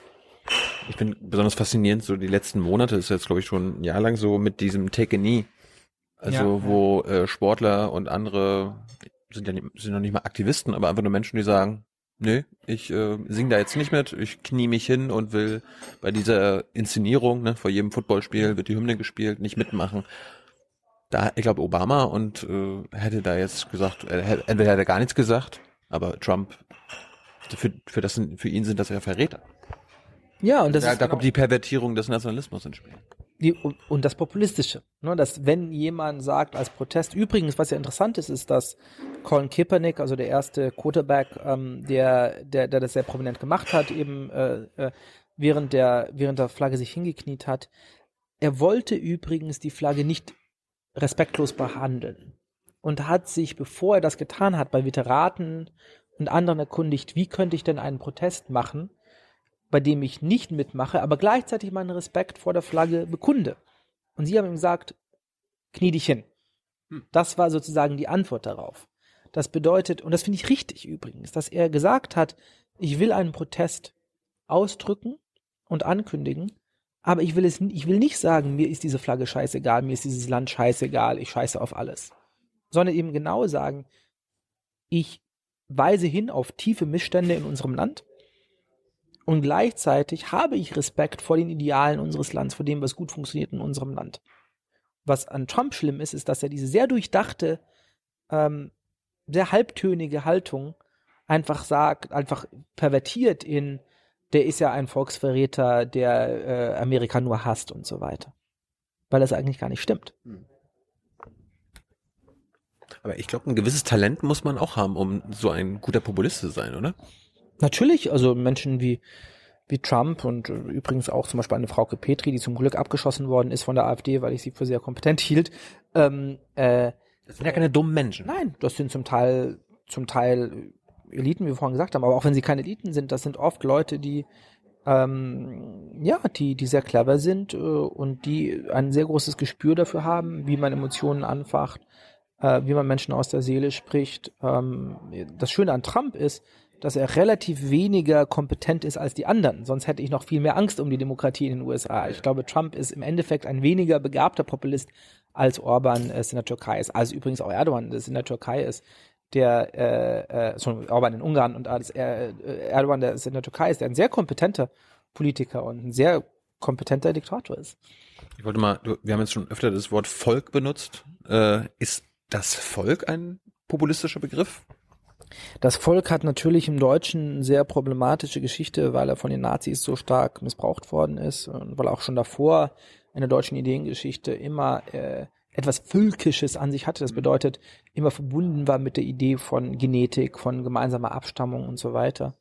Ähm, aber ich denke, auch das kann man umbesetzen, umbenennen. Ich gehe mit dem Begriff auch vorsichtig um im Deutschen, aber in vielen anderen Sprachen hat das Äquivalent von diesem Begriff eine viel problemati unproblematischere Bedeutung. Und zwar einfach, ähm, das steht ja auch im Grundgesetz übrigens, dass alle Macht vom Volke ausgeht. Darum mit ist nicht gemeint von weißen beiäugigen Männern oder sowas, sondern es ist davon gemeint eben von allen, die Staatsbürgern sind, als Kollektiv.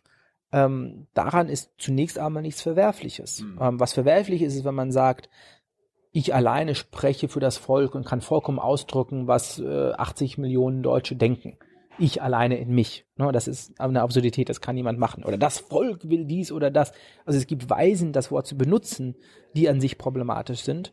Aber wenn man zuerst mal sagt, das, die Demokratie ist die Regierung des Volkes, und zwar nicht das Volk gedacht als ethnische Abstammung, sondern als alle Staatsbürger, alle Menschen, die in Deutschland leben, sich beteiligen, habe ich damit zuerst mal kein Problem. Was mir immer auch wieder auffällt, wir sind ja immer, immer beim Thema Zerfall der Demokratie, äh, Volksumfragen, nenne ich sie mal. Also, dass dem, dem Volk immer wieder aufs Maul geguckt wird und äh, dass gerade auch die Politik, aber auch die Medien immer wissen wollen, wie ist denn jetzt gerade der Stand. Ich finde, das hat irgendwann jetzt einen Punkt erreicht, wo ich das nicht mehr förderlich finde für unsere Demokratie. Ja. Also, dass Politiker sich danach ausrichten, ja, wie ist die Stimmung? Okay, ja, da, da gehe ich rein, anstatt mit ihren eigenen Vorstellungen und Lösungsvorschlägen aufzukommen. In der Ungewissheit, äh, was das Volk denkt. Also ich meine, äh, das ist unmöglich umzusetzen, aber wenn ich ein, eine Idee hätte, was man, also dass man Umfragen, also entweder verbietet, also oder repräsentative Umfragen äh, irgendwie nicht möglich macht, mindestens ein Jahr vor der Wahl oder so weiter, damit die Parteien gar nicht auf die Idee kommen, dass irgendwie, also angenommen, die CDU hat 10% oder 15% Vorsprung und sagt sich so, ja, wir haben so viel Vorsprung, da kann jetzt, also wenn jetzt keine, der Welt, die Welt untergeht, kann uns jetzt nichts mehr passieren, wir brauchen es jetzt gar nicht herauswagen, ja. sondern die sollten alle unsicher sein, ob sie jetzt ankommen mit ihren Ideen oder nicht und äh, dadurch gäbe es einen Kampf um Lösung und nicht auch der Wahlkampf, der wird ja dann meistens auch mal bestimmt durch, wer führt jetzt gerade. Also um hier mal populistisch, äh, in deinem Sinne populistisch äh, äh, zu sein, würde ich sagen, das Verbieten würde ich gerne verbieten. Ich denke, Verbote sind fast nie eine gute Lösung. Ich würde also auch die Umfragen nicht verbieten. Aber wo ich dir zustimme, äh, ist, dass Politiker viel mehr den Stolz, den, den Mut ihrer eigenen ähm, Überzeugungen haben müssen. Und es übrigens Wählern oft viel wichtiger ist, dass ein Politiker authentisch ist, dass er den Menschen wirklich sagt, was er glaubt, als dass sie mit ihm übereinstimmen. Ich glaube, Das- oft, das Selbstbewusstsein, wo ist das Wisst ihr was? Ich weiß, das ist unpopulär. Ich weiß, viele von euch werden mir nicht zustimmen. Aber ich finde, das ist richtig. Und ich hoffe, ihr respektiert, dass ich ehrlich bin, dass ich ich selber bin. Ich glaube, die Menschen mögen das viel lieber. Übrigens ist auch deshalb, wenn die AfD provoziert, wenn Trump produziert, m, oft funktioniert das, selbst wenn die meisten Leute das, was sie sagen, eklig finden, weil es ein Beweis ist, dass sie nicht nur nach Umfragen gehen und dass sie nicht nur innerhalb der politischen Klasse, innerhalb Konsens sind. Also wenn du dich inszenieren willst, als Feind der politischen Klasse, als Gegner der politischen Klasse, ist natürlich am besten, du sagst etwas, was so provoziert, dass jeder in der politischen Klasse sagt, oh, das ist aber unmöglich. Ähm, das ist also etwas, das Populisten oft ganz bewusst ähm, ausnutzen. Aber absolut, ähm, Politiker müssen eine Vision empfinden, entwerfen. Sie müssen diese selbstbewusst vorantreiben, verteidigen, auch wenn Teile davon vielleicht unpopulär sind. Und sie müssen viel weniger auf Umfragen schauen. Ähm, wenn man sich 2016 in den USA anschaut, die Wahl zwischen Donald Trump und Hillary Clinton, hatte Hillary Clinton die besten ähm, Datenanalysten und Spezialisten, die sich jede Wahlumfrage angeschaut hat und die genau dann gesagt hat, nicht nur die, das Wahlvolk, sondern jede Gruppe, wie schaffe ich es, diese Einwanderer zu überzeugen? Wie schaffe ich es, Frauen, die in Vororten zu wohnen, zu überzeugen? Wie schaffe ich es, Schule, die äh, über 50 sind, zu überzeugen? Und sie hat gedacht, wenn ich all diese Gruppen überzeuge und dann machen wir arithmetisch, zählen wir die alle zusammen, dann kommen wir auf eine Mehrheit. Aber das Problem ist, dass wenn du dir eine Rede anhörst und äh, die ersten zehn Leute, die erwähnt werden, mit dir nichts zu tun haben, dann hörst du bei der elften Gruppe, die du selber bist, nicht mehr richtig hin. Es ist dir wurscht, dass sie dir irgendwas geben, was dir angeblich wichtig ist. Während was Trump gesagt hat, ähm, gemacht hat, ist eine, ich habe erzählen, erzählen für nicht das ganze Volk, nicht alle Amerikaner, weil er Muslime zum Beispiel ausgeschlossen hat und so weiter, aber für das Gros der Amerikaner. Er sagt, ich werde Amerika wieder großartig machen. Das ist was für alle von euch. Und er hatte simplistische, populistische Lösungen gemacht, Einsatzlösungen, die stimmen nicht, aber die Leute sind damit irgendwie mitgegangen. Sagt, okay, der hat etwas anzubieten. Und das, das müssen auf eine ernsthaftere Weise mit besseren Lösungen auch moderatere Politiker machen. Dass sie nicht sagen, diese Gruppe ansprechen, jene Gruppe sprechen, hier der letzten Mein- Meinungsumfrage nachlaufen, sondern sagen, wir haben ernsthaft darüber nachgedacht, wie wir dieses Land verbessern können, wie wir den Menschen bessere Chancen bieten können. Ähm, und hier ist unsere Vision. Und die verteidigen wir, treiben wir voran, egal was die Meinungsumfrage gestern und morgen sagen wird. Und ein Problem mit Meinungsumfragen ist ja übrigens, dass sie so wahnsinnig unstetig sind. Also ein paar Wochen nachdem Martin Schulz zum SPD-Vorsitzenden geworden war, war er der beliebteste Mann äh, im Lande. Und mittlerweile ist er, glaube ich, nicht mehr ganz so beliebt. Ähm, das bedeutet, äh, was die Meinungsumfragen heute sagen, ist nicht immer eine gute Voraussage dessen, was sie morgen finden werden. Ein, ein Part, den wir bisher ausgespart haben, den würde ich zum Schluss auch nochmal ansprechen, die Medien oder Massenmedien. Sind die nicht auch, gehören die nicht auch zum Populismus dazu? Also nehmen sie nicht populistische Aussagen liebend gern auf?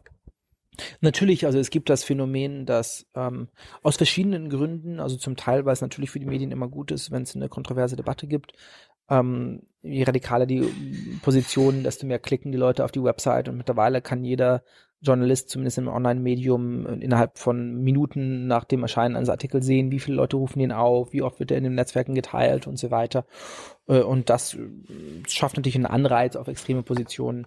Ähm, Zum Teil ist es auch ein falsch verstandener Auftrag der öffentlichen rechtlichen Rundfunksender zu sagen, weil wir vom Staat finanziert werden, müssen wir neutral sein und das bedeutet, wir müssen immer jede Position irgendwie ähm, abbilden. Ähm, also muss in jeder Runde jetzt ein AfD-Politiker sitzen. Ähm, äh, äh, das halte ich für falsch. Ähm, also ja, ich denke, die, die Medien haben da viel falsch gemacht, aber es gibt auch sehr viel Medienkritik, die ich für ein bisschen zu einfach halte. Es ist das Allereinfachste, immer auf die Medien zu schimpfen. Ähm, die Medien als, als ein Ding, also die meisten Menschen, die in Zeitungen, Rundfunksendern, Fernsehsendern sitzen, sind, glaube ich, ordentliche Menschen, die versuchen, eine ehrliche, gute Arbeit zu leisten. Ähm, und, und das sollten wir auch anerkennen. Eine Sache, äh, du gibst ja auch in deinem Buch dann Therapieempfehlungen, nenne ich sie mal ab. Und äh, da war ich ein bisschen enttäuscht. Weil äh, ich kannst du mal zusammenfassen, du sagst, wir sollten die, das Vertrauen in die Politik wiederherstellen, Glauben an Demokratie erneuern und mündige Bürger erziehen. Könnte jetzt auch Steffen Seibert in der Regierungspressekonferenz so sagen und sagen und das sogar unterschreiben. Gut, das sind die drei Schlagzeilen, aber es äh, kommt ja auch viel dazu. Also zum Beispiel, wenn man sagt, wie man ähm, die Wirtschaft erneuert, was ja auch äh, drin steht, habe ich glaube ich schon recht radikale Vorstellungen, ähm, die nicht extremistisch sind, aber die unser Land sehr verändern würden. Dass man also zum Beispiel wirklich viel mehr Geld dafür ausgibt, nach Steuersündern zu fahren. Dass man sagt, wenn du deutscher Staatsbürger bist, musst du in Deutschland auch Steuern zahlen. Ist egal, wenn du 180 Tage im Jahr am Strand liegt. Dass man, wie wir davor kurz angesprochen Das haben, amerikanische Prinzip quasi. ja, dass man, äh, dass man äh, Menschen zum Beispiel viel mehr das Vermögen besteuert, ähm, aber viel weniger das Einkommen. Also ich finde, in Deutschland ist es so, wenn man mit wahnsinnig viel Geld im Leben startet, weil die Eltern das Geld einem vererbt haben, dann kann man davon sehr wenig zahlen und davon wunderbar leben, das ganze Leben. Und wenn man aber von nichts kommt und ganz gut verdient, dann zahlt man wahnsinnig viel an Steuern. So. Ich finde, da kann man sehr stark umschichten und zu sagen, wir gehen mehr auf die Vermögen als auf das Einkommen. Das macht für mich viel mehr Sinn. Ähm, man kann viel mehr tun. Ich bin übrigens für, das ist vielleicht für ein anderes Interview, für eine andere Sendung, aber ich bin viel, auf jeden Fall für äh, Teil des Kapitalismus, für sogar die Teil der Globalisierung, für Teil des Freihandels.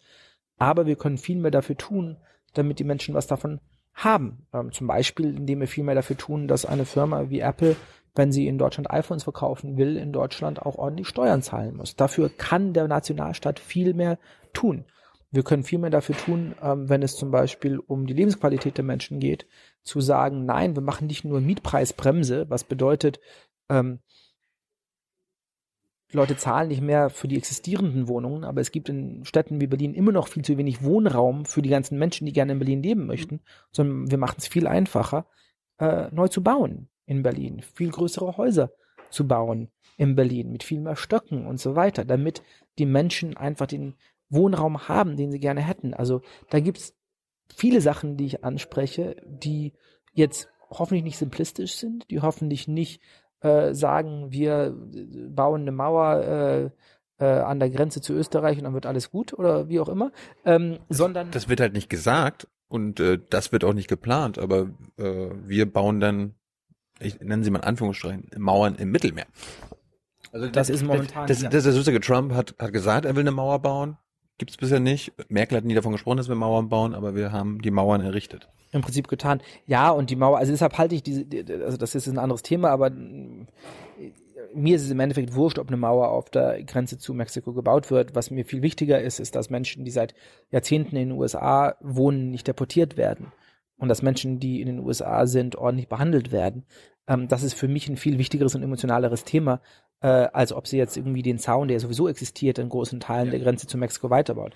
Ähm, äh, aber also es gibt viele wirtschaftliche Dinge, die wir verändern können ähm, die die Menschen, das ist zwar vielleicht zum Teil etwas trocken, aber die den Menschen wirklich mehr an Lebensqualität äh, geben würden und das würden sie auch merken und auch ähm, deshalb, äh, glaube ich, ähm, sich dessen dankbar sein. Ähm, wir können viel mehr machen, was eine Vision des Zusammenhalts heißt. Also ich denke schon, dass Politiker viel mehr darüber sprechen können, was ein wirkliches Wir-Gefühl ist. Und übrigens, das finde ich auch einen wichtigen Teil äh, dessen, was ich sage und, und was du auf deine Weise betreibst und vielleicht noch offensiver betreiben kannst und auch viel mehr Menschen betreiben können, alle, die zuhören, betreiben können. Es ist leicht zu kritisieren. Es gibt viel, was in unserem System falsch läuft, ähm, viel Grund enttäuscht zu sein.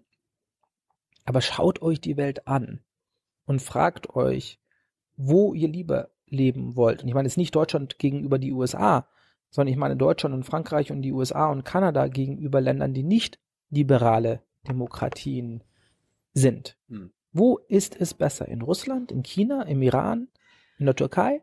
Ich da, waren, glaube, da, waren, da waren die meisten ja nicht. Also Aber man kann sich ja äh, ein bisschen googeln und anschauen, wie es in diesen Ländern aussieht.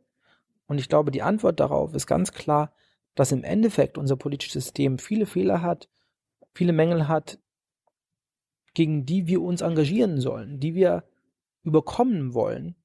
Aber es gibt den Menschen eben doch eine freiheitlich-demokratische Grundordnung. Das bedeutet, ihr alle könnt euch selber entscheiden, wie ihr leben wollt, was ihr sagt, mit wem ihr euer Leben verbringt, mit wem ihr befreundet seid, über wen ihr euch beklagt, wen ihr beschimpft in den sozialen Medien. Und ihr alle könnt auch zur Wahl gehen. Es gibt nicht einen Monarchen, einen Diktator, eine Familie, die alles bestimmt. Ähm, und diese beiden Sachen gleichzeitig zu erhalten, das ist nicht einfach, das wissen wir mittlerweile, aber ich glaube, das ist es wert. Und deshalb viel mehr ähm, miteinander, mit Freunden, mit Familienmitgliedern, wenn jemand vielleicht Lehrer ist, mit, mit, mit Schülern, ähm, wenn man Journalist ist, mit, mit Lesern und Zuschauern und so weiter darüber zu sprechen, was an unserem System nicht nur problematisch ist, sondern auch das, was erhaltenswert ist, warum wir für dieses System kämpfen müssen. Hm. Das ist, glaube ich, etwas ganz Wichtiges, weil im Endeffekt, ich werde vielleicht ein paar Leute nicht überzeugt haben oder vielleicht auch viele, aber diejenigen, die ich überzeugt habe, es geht jetzt wirklich um den Halt der Grundwerte in unserem System. Es geht um den Halt dessen, was, was, was freiheitlich und demokratisch ist. Ähm, und es mag schwierig zu erscheinen, was jeder Einzelne tun kann. Und ich habe ein schönes Interview gehört mit einem Romanschriftsteller vor ein paar Monaten, der eine schöne Metapher dafür hatte. Er sagte, es gibt diese große Feuer, das in der Welt brennt. Und was kann ich tun? Ich alleine, der nur einen kleinen Teelöffel hier, ich habe sogar einen Teelöffel, schau mal, einen kleinen Teelöffel mit Wasser in der Hand hat, ähm, was kann ich tun? Er sagt, naja, wenn, wenn du den Teelöffel nimmst und ihn aufs Feuer gießt, dann hat das keinen großen Effekt. Aber wenn jeder, der so einen Teelöffel in der Hand hat, zum Feuer läuft und das auf das Feuer gießt, dann können wir das Feuer zusammen vielleicht äh, erlischen. Und jeder hat einen anderen Teelöffel, jeder kann einen anderen Teil des Feuers ausmachen. Ja. Das heißt, jeder kann sich auf andere Weise engagieren. Ja. Aber das halte ich schon für wahnsinnig wichtig zu sagen. Wenn wir jetzt nicht aufpassen, dann landen wir vielleicht in den USA von Donald Trump oder auch in der Türkei von Recep Erdogan, in Ungarn von äh, Viktor Orban. Und jeder, der es nicht will, sollte sich überlegen, was habe ich für ein Telefon in der Hand, was kann ich machen, um das zu verhindern. Nochmal, ich, ich bin da, verstehe vollkommen, dass wir mehr herausstreichen sollten, was für eine Vorteile es gibt, in unserem Land zu leben oder in Amerika und so weiter und so fort.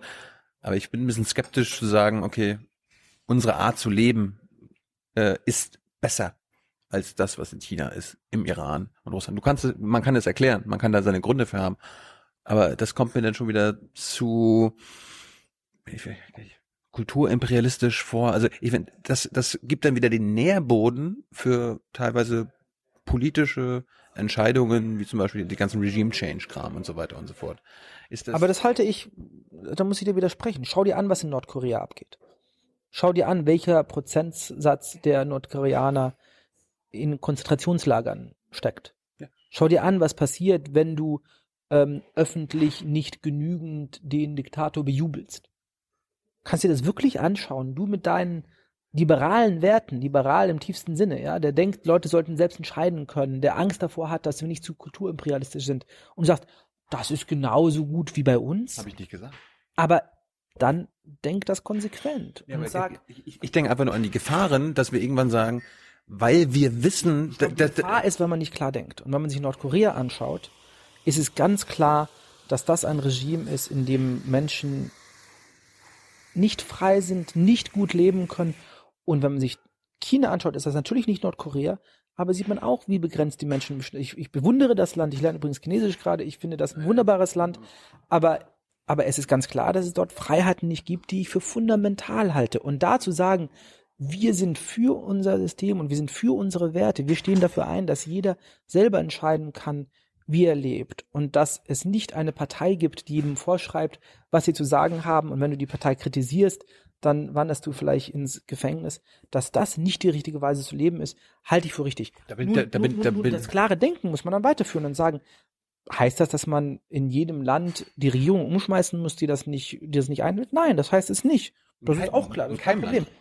Das, das, das, ist der Punkt. Ich bin da vollkommen bei dir bei China und, und Nordkorea. Ich habe aber nur die Angst vor möglichen Konsequenzen, dass wir dann irgendwann sagen, ach, die Nordkorea, Koreaner, denen geht's objektiv absolut scheiße. Die leben in einem beschisseneren Land als wir.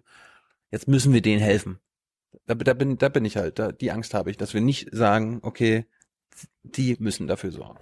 Aber was heißt, die müssen dafür sorgen? Die also müssen sich selbst befreien. Aber wie kannst du dich selbst befreien, wenn du in einem militarisierten Gefängnis lebst, in dem jeder, der einen Pieps sagt, sofort bis ans Ende seiner Tage in ein furchtbares Arbeitslager abgeschoben wird? Ich glaube, da Je, mich, jedes mich, System mich, endet. Nein, für mich ist ganz klar, jeder Mensch hat denselben Wert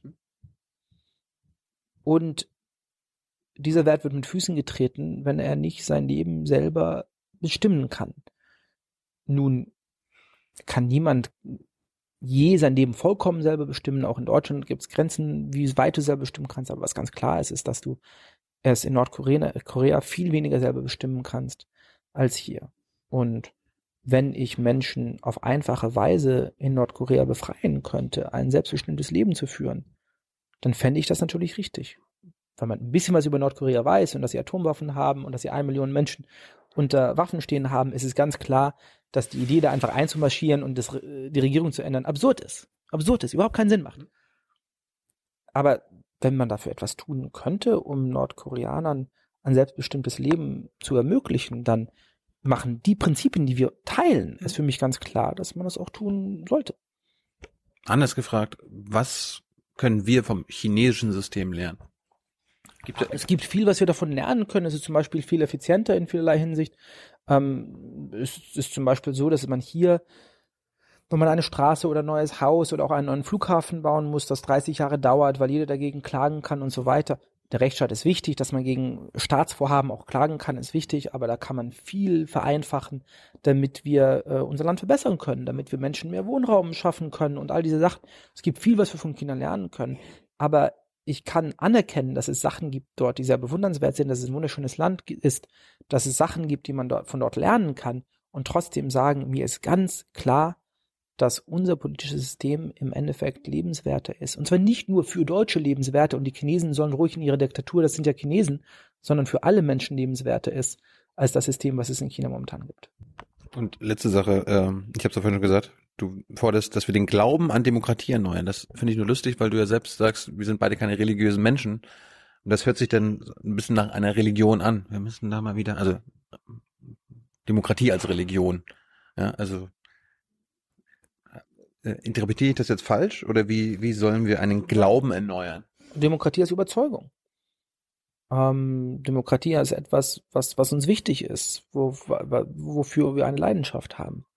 Und ich denke, wenn man sich anschaut, den Unterschied zwischen Deutschland und Nordkorea oder auch den Unterschied zwischen Deutschland und, und, und, und, und was in Ungarn abgeht, dann wird es einfacher, das zu tun. Das Problem ist, dass wir die Fantasie dafür verloren haben, wie es in Ländern aussieht, wie schlimm das Leben in Ländern ist, in denen wir das, was wir hier ohnehin haben, äh, nicht, nicht, nicht haben. Es gibt einen wunderbaren Schriftsteller, David Foster Wallace, leider früh verstorben, äh, der eine sehr schöne Rede gehalten hat, in dem er gesagt hat, es gibt viel, der Fisch, der in Wasser schwimmt, mhm. weiß gar nicht, wie wichtig ihm das Wasser ist. Weil es schon immer gewöhnt war, ist es ihm nicht klar, also so wie wir vielleicht nicht den ganzen Tag an Luft denken, weil die Luft ist immer um uns, dem Fisch ist das Wasser als Wichtiges nicht klar. Ich glaube, für uns ist liberale Demokratie lange wie das Wasser für den Fisch gewesen. Es erlaubt uns, uns aufzuregen über die Politik. Es erlaubt uns zu sagen, Gott, der Schulz und die Merkel sind ja schrecklich. Ähm, jetzt ist dieses Wasser bedroht. Und jetzt ist die Zeit, dafür zu kämpfen und äh, zu, uns dafür zu engagieren, dass wir nicht plötzlich wie Fische außerhalb des Wassers sein werden. So ein schönes Schlusswort. Jascha, danke für, de, äh, für deine Zeit. Jascha hat ein Buch geschrieben. Der Zerfall der Demokratie. Ich hoffe, der, wann, also wann ist das schon draußen? Das ist schon draußen. Also hier, hier im Ocelot gibt es das noch nicht. Es ist schon bestellt, kommt jetzt morgen. Ja. danke nochmal an die Leute von, äh, vom Ocelot und danke an euch. Ihr macht diese Sendung möglich. Wie? Das seht ihr jetzt gerade hier unten. Ansonsten für unsere Podcast-Hörer äh, per PayPal und Überweisung. Danke dafür. Danke, Jascha. Danke, Spaß macht. Mir auch.